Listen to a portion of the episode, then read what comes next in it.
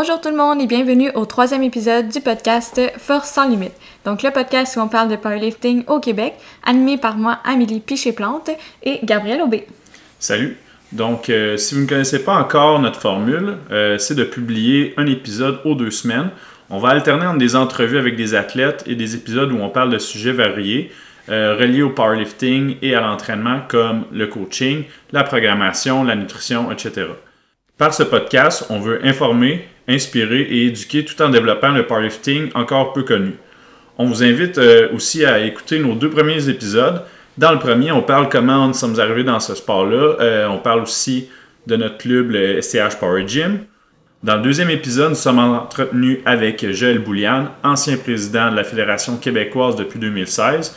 Joël qui est aussi un athlète, un entraîneur et propriétaire du Mofo Barbell au Saguenay. Le Saguenay, c'est une ville de powerlifting assez connue au Canada. Donc, c'est probablement euh, la ville au Québec où le powerlifting s'est le plus développé. C'était une très bonne entrevue, donc on vous invite à aller l'écouter. Vous allez en apprendre plus sur Joël, le Mofo Barbell, ainsi que le powerlifting. Bon, euh, aujourd'hui, on va parler euh, plus des objectifs, donc comment atteindre ses objectifs et comment aussi rester focus sur ses buts. Donc là, vous allez dire, ah, les objectifs, mais non, on veut vraiment que vous écoutez l'épisode. C'est sûr que ça peut vous nuire, donc ça va vous aider, ça c'est sûr et certain.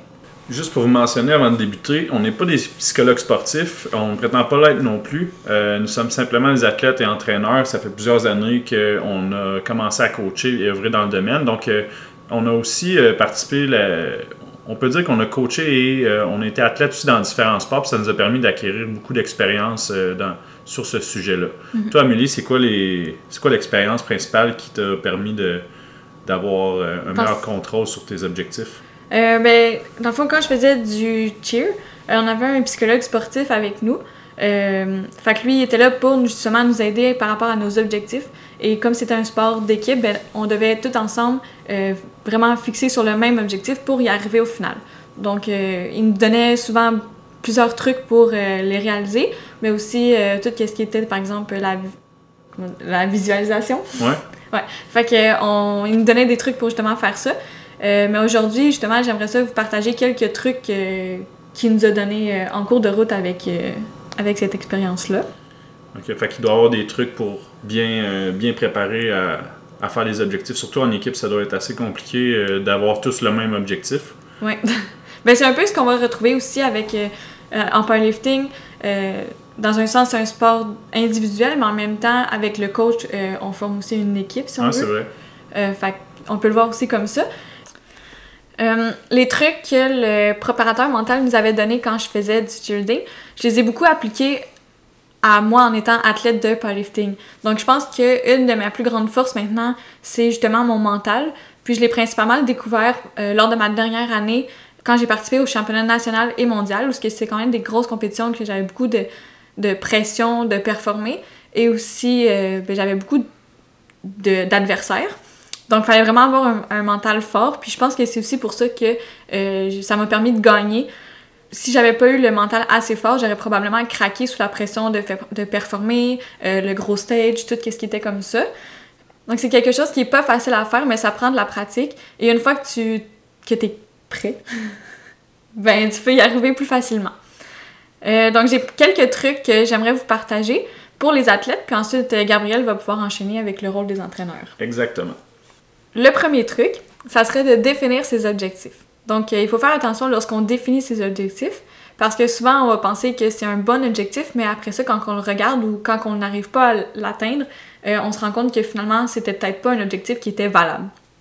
Donc euh, si vous prenez le mot smart, on peut décortiquer chaque lettre, puis chaque lettre va représenter une, caractéristique euh, que l'objectif doit avoir. Par exemple, spécifique, donc le S, euh, vous devez définir votre objectif de façon précise en décrivant exactement le pourquoi, donc pourquoi vous voulez le faire, le quoi, donc qu'est-ce qui est votre objectif, le où, donc où est-ce que vous allez le faire, et le comment, donc comment vous allez réussir à l'atteindre. Donc plus vous êtes précis sur votre objectif, mieux vous allez être en mesure de mettre tous les efforts qui vont être nécessaires pour le réaliser. La deuxième lettre, donc le M, c'est pour mesurable. Il faut que votre objectif soit quantifiable et mesurable, donc avec les chiffres. Ça va vous permettre de voir les résultats que vous avez déjà faits, donc que vous avez déployés, et aussi la, progression vers l'objectif qui est atteint. Par exemple, si vous voulez ajouter 20 kg sur votre total et que vous êtes rendu seulement à 10, bien vous allez voir qu'il vous reste encore un autre 10 kg à aller chercher, donc vous allez pouvoir euh, vous diriger selon est-ce que je dois mettre plus d'efforts pour y arriver ou est-ce que je dois ralentir le pas un petit peu. La troisième lettre, qui est le A, donc accessible, euh, vous devez vous trouver un objectif qui est assez grand pour qu'il soit un défi motivant, mais vous, devez toujours garder en tête aussi qu'il soit accessible par vos moyens, mais aussi ceux de votre entraîneur.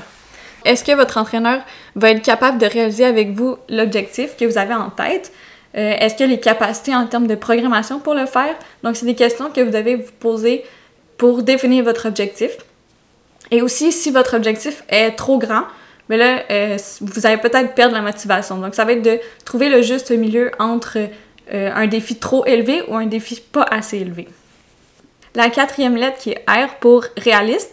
Donc, euh, votre objectif doit être réaliste. vous devez prendre en compte vos ressources disponibles, comme par exemple le temps, l'énergie ou l'argent et aussi le contexte et vos obligations que vous avez, comme exemple les études, le travail ou la famille. Donc, des fois, peut-être que vous pouvez avoir le vous pouvez avoir euh, l'argent nécessaire, mais vous n'avez pas le temps, ou euh, vous êtes préoccupé par la famille, les enfants, etc. Donc, ça peut être plus difficile à atteindre vos objectifs. Donc, avec tous ces facteurs-là, vous devez vous demander est-ce que vous allez être capable de réaliser l'objectif que vous avez en tête? La cinquième lettre, c'est le temps. Donc, vous devez fixer une date limite. Donc, l'objectif doit avoir une date de début et aussi une date de fin. Donc, ça va vous obliger à y accorder tous les efforts nécessaires pour parvenir à atteindre l'objectif et euh, dans le temps fixé. Vous allez peut-être ressentir une espèce de sentiment d'urgence pour atteindre cet objectif, donc vous allez pouvoir mettre vraiment tous les efforts nécessaires pour y arriver. Si la date limite est trop loin, vous allez peut-être perdre motivation ou abandonner. Si je peux vous donner un exemple, être plus fort, dans le monde du powerlifting, ça peut pas vraiment être un objectif qui est valable parce que ça va être trop vague. On pourrait plutôt dire euh, qu'ajouter 20 livres sur son squat en 10 semaines, ça pourrait être un objectif qui est plus smart. Donc ça veut dire euh, que vous aurez seulement besoin d'ajouter 2 livres chaque semaine pour 10 semaines et vous allez arriver à votre objectif. Je pense que ça serait un objectif qui serait plus euh, valable. mon deuxième truc, ça serait de l'écrire. Donc, j'ai vu une étude qui était menée par euh, Gail Matthews. C'est un professeur en psychologie en Californie qui disait que on pouvait augmenter nos chances d'atteindre nos objectifs de 42 seulement si on les écrivait. Donc, c'est quand même assez intense juste en écrivant un objectif sur un bout de papier. tu, peux, tu, peux juste le faire sur un bout de papier, ça, ça des objectifs. Ben, tu pourrais, mais en fait, c'est ça. Dans le fond, vous devez l'écrire comme un peu n'importe où. Euh, mais il faut pas le perdre parce qu'après ça, il faut retourner voir nos, objectifs de manière récurrente euh, pour s'assurer qu'on est sur le bon chemin ou si on pourrait euh, changer notre chemin pour justement réussir ces objectifs-là. Puis, vous pouvez aussi l'utiliser comme un repère visuel. Donc, ça peut être, comme j'ai dit, c'est un bout de papier, mais que vous gardez dans votre sac de sport. Donc, vous pouvez aller le consulter plus régulièrement. ça peut être dans votre téléphone cellulaire. ça, peut même... Ça peut être dans le log d'entraînement où tu vas écrire tes charges que tu fais. Euh. Oui, ça c'est une bonne, euh, une bonne stratégie.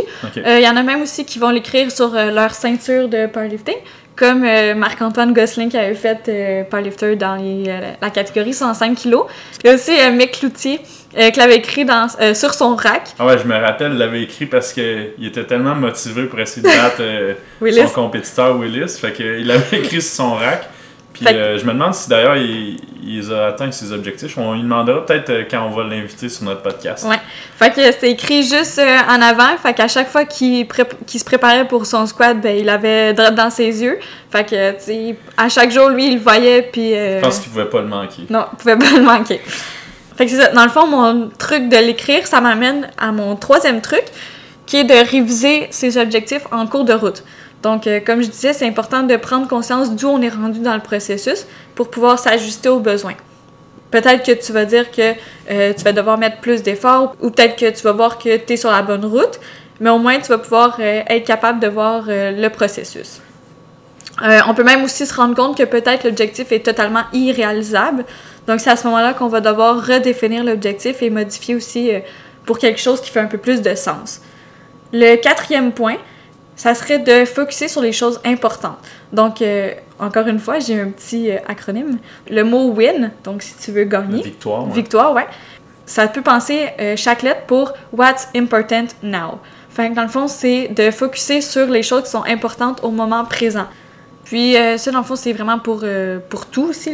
N'importe quel objectif que tu as dans la vie, si tu penses pas à ton objectif, mais que tu penses à mille autres choses euh, à côté, ben ça fonctionnera pas. C'est ça. Do your job now. Ouais. pour le cinquième truc, ça serait comme j'ai mentionné déjà plus tôt, mais quand même, c'est de diviser nos objectifs en petits objectifs. Donc en court terme, moyen terme ou long terme. Donc si tu divises ton gros objectif principal en plus petits, mais dans le fond, tu vas pouvoir miser tes, efforts sur le petit objectif pour que lui, ensuite, il réalise l'objectif à moyen terme et que le moyen terme réalise le long terme. Donc, c'est vraiment comme un... Ça chevauche, là. Exact. Le sixième euh, point, ça serait de communiquer les objectifs avec votre entourage, mais aussi avec votre entraîneur. Si vous communiquez votre objectif à votre entourage, ben votre entourage va être au courant de ce que vous avez en tête et va pouvoir aussi vous diriger vers euh, qu'est-ce qui est bon pour vous. Si jamais vous euh, divaguez un peu ou que vous n'êtes pas vraiment sur la track. Par exemple, admettons d'un lifter X, il est dans les 83 kg, son objectif c'est de monter dans les 93 kg. S'il communique euh, à sa famille euh, qui a besoin de prendre du poids, ouais, ben, les personnes qui le côtoient souvent, ben, ils vont pouvoir l'aider et dire hey, finis ton assiette, tu as besoin de prendre du poids. Donc c'est une façon de le faire pour justement que ton entourage participe, si on veut, au processus de la réalisation de ton objectif. Oui.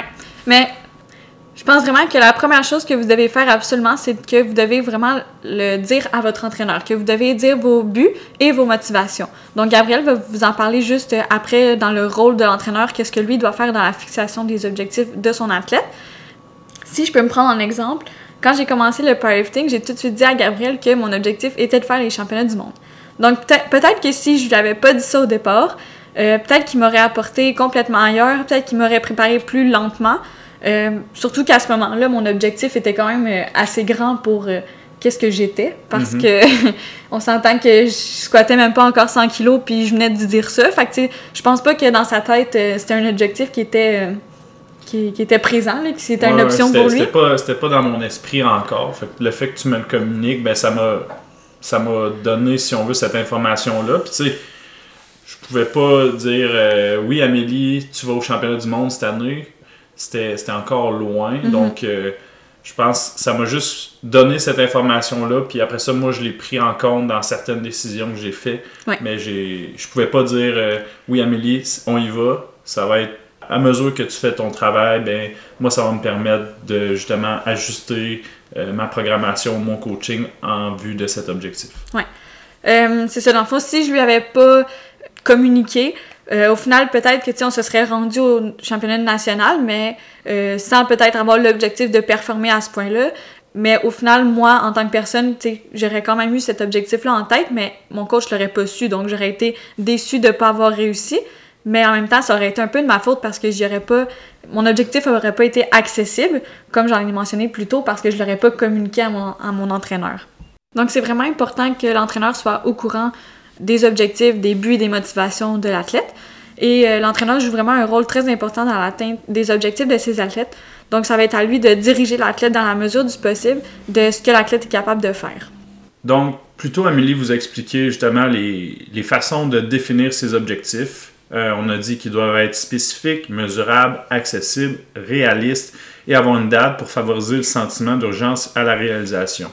Mais c'est quoi le, le rôle de l'entraîneur là-dedans? Euh, est-ce que c'est lui qui doit dicter les objectifs? Est-ce qu'on doit laisser aller l'athlète euh, puis lui donner le plein contrôle? Je pense que la vérité se trouve quelque part entre les deux. Donc, euh, moi aussi, j'ai fait quelques points. Ça va vous aider comme entraîneur à aider votre athlète pour ses objectifs. Donc, le numéro un, c'est de fournir les outils à l'athlète pour qu'il puisse évaluer ce qu'il aimerait faire dans le sport. Bon, on parle des critères mentionnés plus tôt. Euh, sans eux, c'est difficile d'arriver à un but précis. je veux revenir à l'exemple mentionné plus tôt. Amélie faisait mention d'ajouter 20 livres euh, à un squat en 10 semaines. C'est un objectif facile à comprendre. Euh, c'est pas mal plus facile que se dire je veux avoir un meilleur squat. Parce que, tu sais, définir c'est quoi un meilleur squat? Meilleur comment? La technique, le poids. je te dirais que en termes d'outils, mais on veut que ça soit le plus précis possible. Donc la précision, c'est un atout pour la réussite. Et euh, l'entraîneur, dans le fond, on cherche à démontrer ce besoin-là d'être précis dans, les objectifs. Mhm. Donc, euh, lorsque l'athlète a les outils, ça lui permet de se fixer ses objectifs. nous, après ça, notre travail, c'est d'analyser et se questionner. Donc, l'athlète nous fait part de ses buts. Si jamais il n'a pas été en mesure de trouver quelque chose de précis, ben on peut le remettre sur le droit chemin en lui rappelant, si on veut, ces, cinq critères-là. Par exemple, on peut lui donner une cible à court terme. Euh, on peut l'aider aussi à trouver ses objectifs à moyen et long terme. Un exemple de cible à court terme, ça pourrait être c'est quoi ton but pour la prochaine compétition? Donc on le questionne, on l'amène vraiment à, à, se positionner sur c'est quoi le court terme, c'est quoi le moyen terme. Moyen terme, ça pourrait être dans la prochaine année. Puis long terme, ça pourrait être dans cinq ans. Où est-ce que tu aimerais être rendu?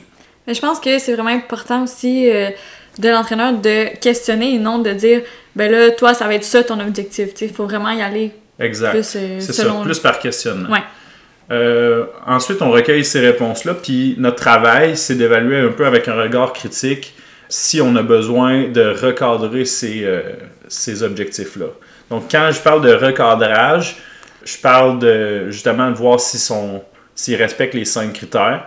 Si jamais ce n'est pas le cas, on demande de préciser. Essentiellement, les entraîneurs, on est un guide dans cette démarche-là. on souhaite euh, avoir des cibles réalistes sur la main parce que c'est nous qui vont devoir travailler avec euh, ces, euh, ces objectifs-là ensuite pour justement les réaliser.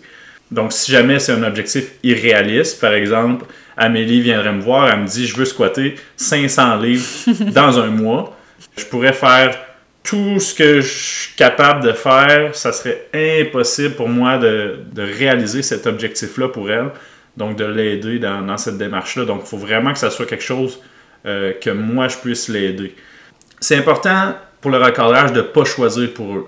Donc, on peut les conseiller, on peut expliquer pourquoi on ne recommande pas, mettons, cet objectif-là ou on, on, recommande une modification. Donc, l'objectif d'Amélie de squatter 500 livres, on lui dirait que c'est impossible pour telle et telle raison, mais on, essaierait de la guider, si on veut, vers une réponse, si on veut, plus précise et plus euh, accessible.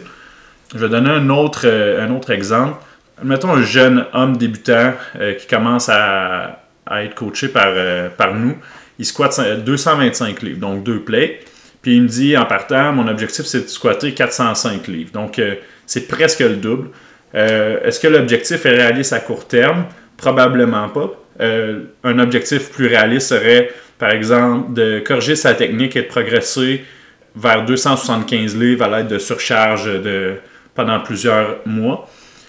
La surcharge, quand je dis ça, c'est, euh, je fais référence au terme de, en anglais qui est progressive overload. Donc, c'est le principe d'entraînement qui dit que on doit ajouter du poids ou du volume d'entraînement pour continuer à stimuler l'adaptation c'est plus compliqué que juste mettre plus de poids chaque semaine. Mais ça, je pense qu'on pourrait en parler dans un autre podcast. Euh, bref, après quelques mois, notre euh, lever X, notre débutant, euh, sera à 275 livres. Est-ce que notre 275 livres, on a atteint le 405? Non. Mais par contre, on a fait du progrès.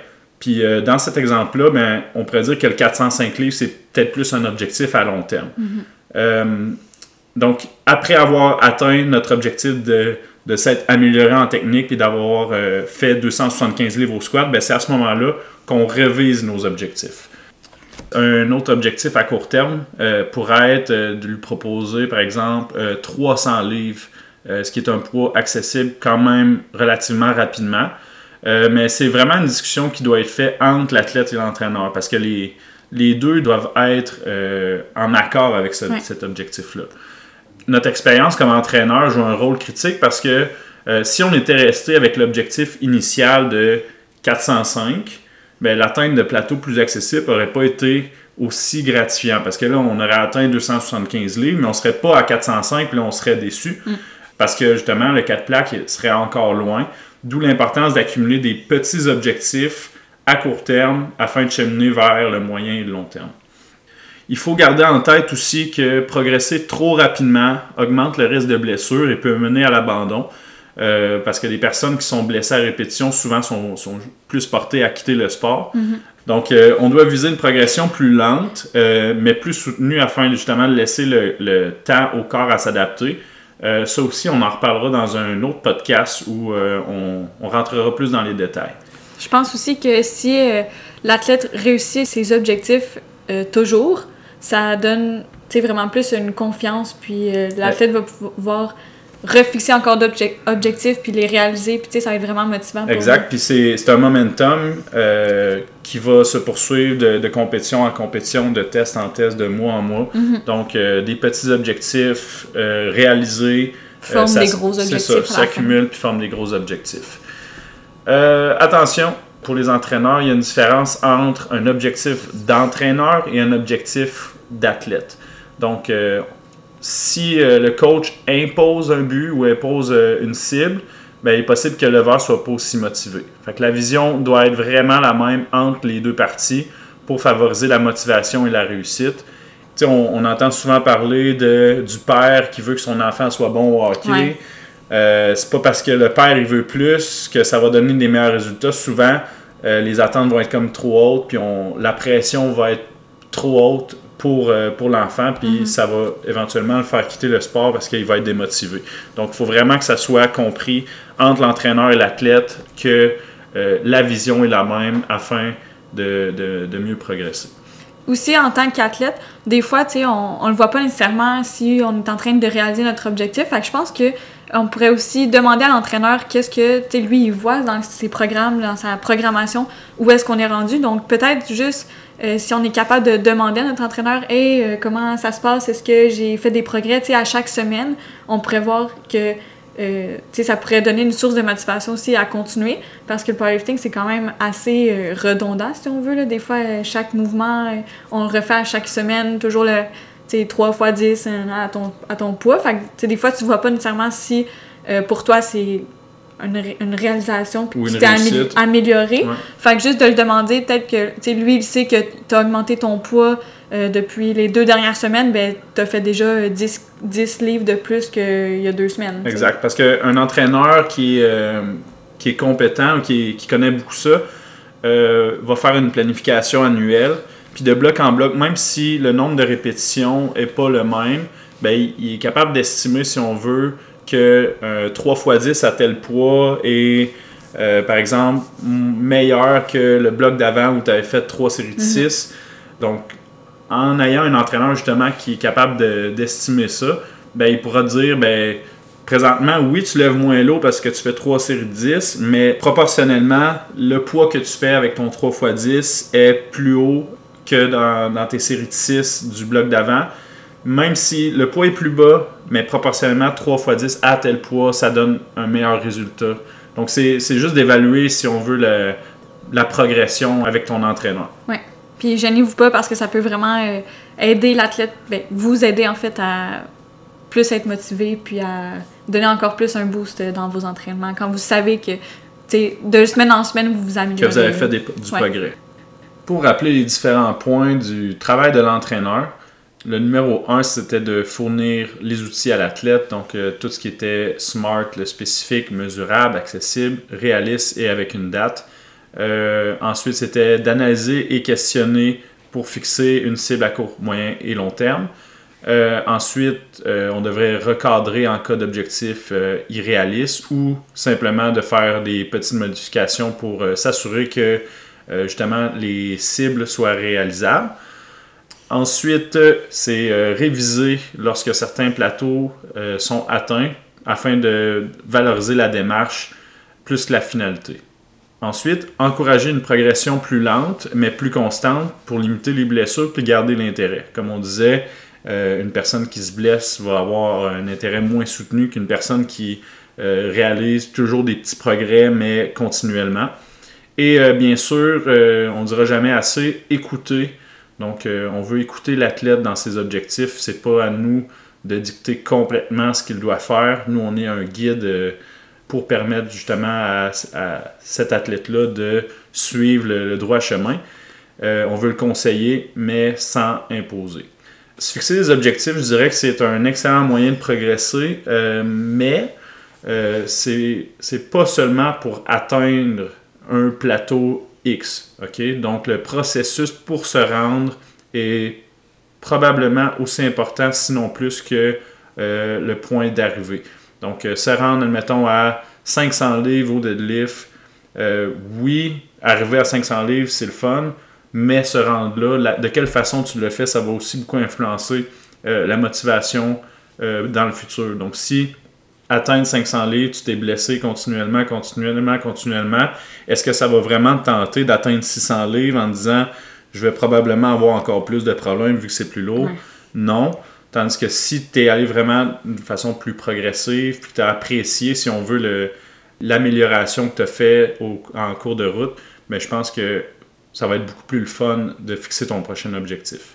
Oui, je suis d'accord. Puis aussi, euh, tu sais, ça l'apporte justement à l'athlète à à continuer parce que si, comme tu dis, euh, l'athlète s'est blessé euh, cinq fois en atteignant 500 livres, ben, est-ce qu'il va vraiment continuer après à 600 livres? Il y a des fortes chances qu'il arrête le sport complètement. Mhm. Puis on l'a souvent vu aussi, euh, des athlètes qui vont se rendre au championnat du monde, puis juste après avoir été au championnat du monde, ben là, ils, disparaissent. de la map, parce qu'ils savent plus exactement qu'est-ce qu'ils doivent faire après. C'est ça, ils ont comme atteint l'objectif qui était tellement gros pour eux puis après ça, c'est comme si un, objectif plus petit devient un peu banal. Donc, c'est mhm. important de, prévoir la suite aussi. Puis je pense que l'entraîneur a un travail très important là-dedans qui est de trouver des objectifs à court terme, à moyen terme qui sont réalisables, l'aider en tout cas dans, dans, dans le choix de ces objectifs-là tu arrives après ça à ton objectif à long terme qui finit par être atteint après, mettons, 3, 4, 5 ans. Mais qu'est-ce, c'est quoi la suite à ça? Donc, euh, je pense que c'est, notre travail de faire ça. Puis je pense aussi que des fois, euh, justement, si tu dis, OK, le championnat du monde, c'est comme le summum, mais c'est pas, tu sais, de, de, revenir, admettons, puis de, je sais pas, mettons que tu as été en championnat du monde en junior, ben après ça, oui, OK, mais t'arrives au, au, championnat provincial, mais c'est pas un plus petit objectif si tu te dis, ben là, en Open, admettons, je vais devenir euh, premier. Tu sais, je veux dire, c'est quand même. Tu sais, je vais te prendre comme exemple. Toi, t'as as terminé première au championnat du monde. Après ça, tu changes de catégorie d'âge, tu arrives dans Open. Euh, nous, on a décidé de prendre une année comme plus pour se rebâtir puis travailler d'autres aspects de l'entraînement pour ensuite revenir plus fort. Donc, euh, l'année 2020 qui était ton année de, de reconstruction, et euh, tu prévois retourner au championnat national en 2021. Donc en 2021, l'objectif pour Amélie ne euh, sera pas nécessairement de gagner. Donc euh, étant donné que c'est une nouvelle classe d'âge, mais ça va être de bien se classer. Donc on, doit trouver, si on veut, une, suite logique. si, si Amélie se disait j'ai gagné junior, qui est déjà un très haut niveau, mais là j'arrive dans les Open qui est vraiment le, le top du top si elle dit tout de suite je veux gagner, puis c'est mon objectif à, à, mettons, à court, moyen terme, puis qu'elle ne le réalise pas, ben, là, ça va être comme un, un, coup, un peu le retour à la réalité. Donc, c'est mhm. de, de trouver cet objectif-là qui est comme un entre-deux, qui va la garder motivée, qui va, euh, qui va lui permettre, si on veut, d'être euh, d'être à 100% dans son, dans son entraînement, mais quand on va arriver à la date, ben, est-ce que c'était. Il faut que ça soit réaliste. Donc, pour Amélie, ça va être plus un un bon classement. Donc, euh, selon euh, qui est présent à cette compétition-là, ben, ça va être un, top 5, un top 3, euh, et selon aussi sa progression d'ici là. Donc, je, pense, je pense aussi que même si tu es World Champ pour, je sais pas moi, 5-6 ans d'affilée, ben, je pense que tu as aussi tout le temps un petit objectif que tu peux aller rechercher à chaque année et non dire comme ah moi j'ai tout atteint puis ça s'arrête là il y a tout le temps quelque chose que tu peux aller rechercher encore plus exact exact puis c'est pas parce que mettons, tu es le meilleur dans ta province pendant 2-3 ans, que. Tu plus d'objectif. Faut, faut, que tu d'objectif. Il faut que tu aies un, objectif, des fois que ce soit euh, un classement, ça peut être euh, aller chercher un record, ça peut être euh, changer de classe de poids puis aller performer dans une autre classe de poids. Mm-hmm. ça peut être limiter les blessures parce que quand on arrive au top, c'est sûr qu'il y a plus de risques avec les, les charges qui sont levées. ça peut être au niveau de la nutrition, ça peut être commencer à être un entraîneur euh, et puis à, à, donner, si on veut, du savoir à d'autres personnes. Donc, dans, dans la progression normale d'un athlète, il y, a, il y a un cheminement qui doit être fait, puis ça ne doit pas être juste terminer premier, terminer premier ou battre des PR parce que des, des PR dans chaque lift. Euh, c'est rare les compétitions que tu vas battre 4 PR, un, au squat, au bench, au deadlift, puis au total. Euh, des fois, le PR, il est pas là au squat puis au bench dans une compétition, puis tu as des chances d'aller chercher le deadlift puis le total, ben, c'est déjà une victoire. Puis comme powerlifter, notre objectif premier, c'est quoi? C'est, oui, c'est, c'est, le fun de faire 9 en 9, mais au, final, on veut aller chercher un, poids plus élevé au total. Le, sport, c'est de faire un total plus élevé et euh, ensuite de battre d'autres personnes, mais il faut que tes objectifs soient un peu multidimensionnels, puis ça te permet justement de d'avoir une meilleure progression tout au long de ta carrière. Ouais. J'ai une question pour toi, euh, Gabriel. Vas-y. Euh, là, tu sais, ça a l'air un peu facile, comme on le dit, euh, de rediriger les athlètes vers des objectifs qui sont peut-être plus réalisables. Mais comment tu abordes le sujet avec l'athlète, exemple, qui veut absolument faire un squat de 500 livres, mais qu'en ce moment, il fait seulement deux plates? Tu sais, comment... Ok, tu prends notre exemple, mais plus intense. Ouais, plus intense. Fait comment tu vas aller lui dire, tu sais, que au départ, vous aviez déjà vous êtes dit, bon, OK, on va le faire, on va commencer à y aller, puis finalement, ben, ça fonctionne pas, mais comment tu, si l'athlète est vraiment motivé, comment tu vas aller lui dire que c'est peut-être pas un objectif euh, réalisable? Ben, je pense que, tu tu peux faire plusieurs choses. Il y a montrer des, euh, des progressions qui ont été déjà faites avec d'autres athlètes, donc des progressions qui sont euh, possibles. c'est important de rester terre à terre. Si, si tu te mets à dire oui, tu vas squatter 500 livres demain, euh, probablement que tu vas pas y arriver. Donc, le but, c'est de trouver peut-être des objectifs un peu plus à court terme qui vont le garder motivé, mais sans. C'est comme si, si on veut, tu cachais l'objectif à long terme mm-hmm. Pour te concentrer sur des objectifs à court terme euh, qui vont justement lui donner du momentum, le garder motivé. Puis, à force, si on veut, d'accumuler ces objectifs-là, comme on a dit tantôt, ben on finit par se rapprocher du 500 Fait que l'athlète X qui veut qui squatte 225 puis qui veut squatter 500 livres, euh, c'est de l'amener justement à aller chercher 275, 300 mhm. livres, 315. On va chercher des plateaux comme ça, puis après ça, c'est juste d'ajouter 5 livres sur la barre euh, le plus euh, continuellement possible. Puis c'est pas long qu'on est rendu à 400 livres, puis après ça, c'est on avance, on avance, puis après quelques années, on a toujours gardé notre motivation parce que justement, on est allé chercher des petits plateaux. Mais mhm. là, on finit par être tout près de, du gros objectif qui était au départ. Puis euh, après ça, ben, c'est d'aller le chercher, cet objectif-là. Fait que si je comprends bien, dans le fond, ça serait de diviser l'objectif en petits. En petits, comme on avait mentionné. le segmenter pour justement favoriser la progression puis euh, la, motivation. Fait que oui, on le garde en tête, mais en même temps, on a des petits objectifs à réaliser avant d'arriver au, principal.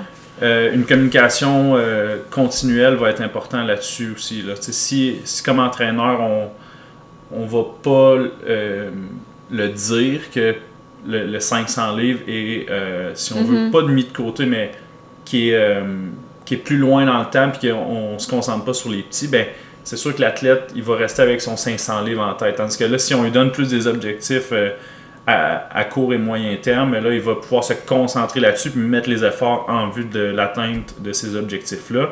Puis éventuellement, comme on dit, euh, ça va s'accumuler vers notre objectif principal. Fait dans le fond, tu suggérerais un plus petit ou? Ben, je, le, je le guiderais, je le questionnerais, puis je le guiderais comme. Euh, on parlait de, beaucoup être à l'écoute. Un coup qu'on a écouté son objectif qui est peut-être un petit peu gros pour commencer, ben après ça, on peut le guider vers euh, quelque chose de plus petit, mais de de, réaliste et de réalisable, puis ça permet justement de, se recentrer vers le maintenant, qu'est-ce que je peux faire pour m'améliorer, mm-hmm. pour ensuite euh, continuer la progression?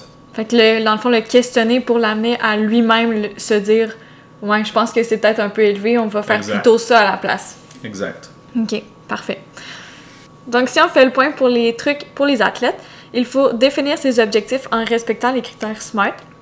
Il faut aussi euh, écrire nos objectifs pour avoir 42% euh, de chances de les réaliser. C'est juste. Euh, selon l'étude. Selon l'étude, ouais, c'est pas exactement 42%, mais ça nous donne quand même une idée de la puissance juste de les écrire.